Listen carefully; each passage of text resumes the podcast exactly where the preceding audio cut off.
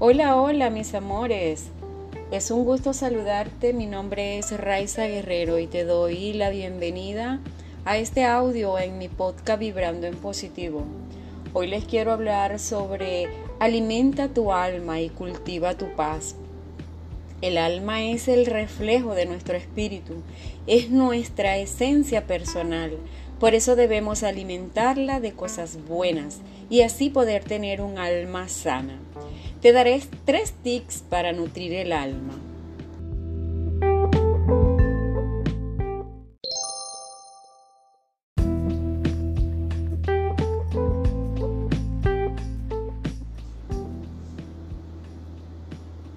Tips número uno. Haz lo que te gusta y disfrútalo. El alma del ser humano es lo que más todo debemos cuidar y si precisamente hay algo que nos ayuda a traer energía positiva, eso es hacer lo que nos gusta. Por eso, hacer lo que nos gusta nos ayuda a alimentar el alma y a alcanzar nuestra felicidad poco a poco. Aquí el abanico de acciones es muy grande, empezando por esas actividades que tanto nos gustaban en el pasado, pero que por una razón u otra hemos dejado de hacer por ejemplo, desde escuchar música o, tocar un instrumento, leer, aprender cosas nuevas o practicar algún deporte. Es imprescindible para el equilibrio entre cuerpo, mente, espíritu y alma. Por eso, ya que hacemos algo que nos gusta, vamos a disfrutar de ello.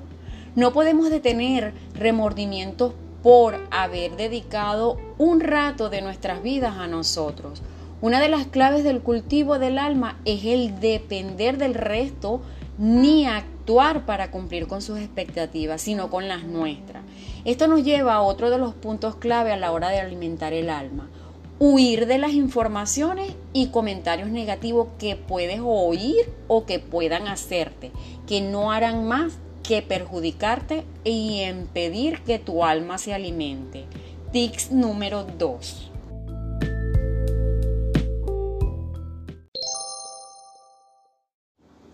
¿De dónde vienen las emociones y reacciones negativas?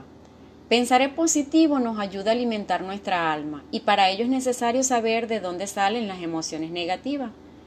Solo si sabes su origen podrás dejarlas atrás y generar ese sentimiento de amor y perdón que transmitir a quienes te rodean. Este conocimiento del problema te ayudará a vivir en armonía contigo y con tu entorno de forma que será más fácil lograr ese equilibrio del que antes hablábamos y seguir repartiendo amor. Otra de las cosas que deberías hacer para cumplir ese objetivo es valorar bien tus palabras antes de dar opciones, en especial cuando pueden herir a alguien. Todas tus palabras tienen unas energías positivas o negativas, pero las tienen. Una crítica constructiva ayudará a la otra persona mucho más que una crítica destructiva y a ti te dará sentir mucho mejor ver que estás ayudando a alguien más. De esta forma estarás alimentando tu alma y seguro que te sientes mucho mejor contigo mismo y con los que te rodean. Tips número 3. Aprende a perdonar. A todos nos suceden cosas injustas. Podemos escoger aferrarnos a ese dolor y dejar que destruya nuestra felicidad diaria y envenene nuestro futuro o podemos escoger soltar el dolor y confiar en que Dios nos compense. Tal vez pienses que no puedes perdonar a quien te ha hecho daño, pero te diré esto, no tienes que perdonarle por ellos mismos sino que los perdones por ti mismo. Cuando perdonamos a otros, eliminamos su capacidad de hacernos daño. El error que constantemente cometemos es aferrarnos a esa herida. Vamos por ahí molestos y amargados y lo único que logramos con eso es que esas personas que nos hacen daño controlen nuestras vidas.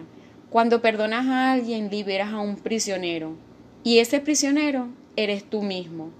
No permitas que una traición o que una mentira te aleje del increíble futuro que Dios tiene para ti. Perdona y serás libre. Esto es todo por ahora. Espero les haya gustado. Un abrazo enorme. Feliz día. Bye bye.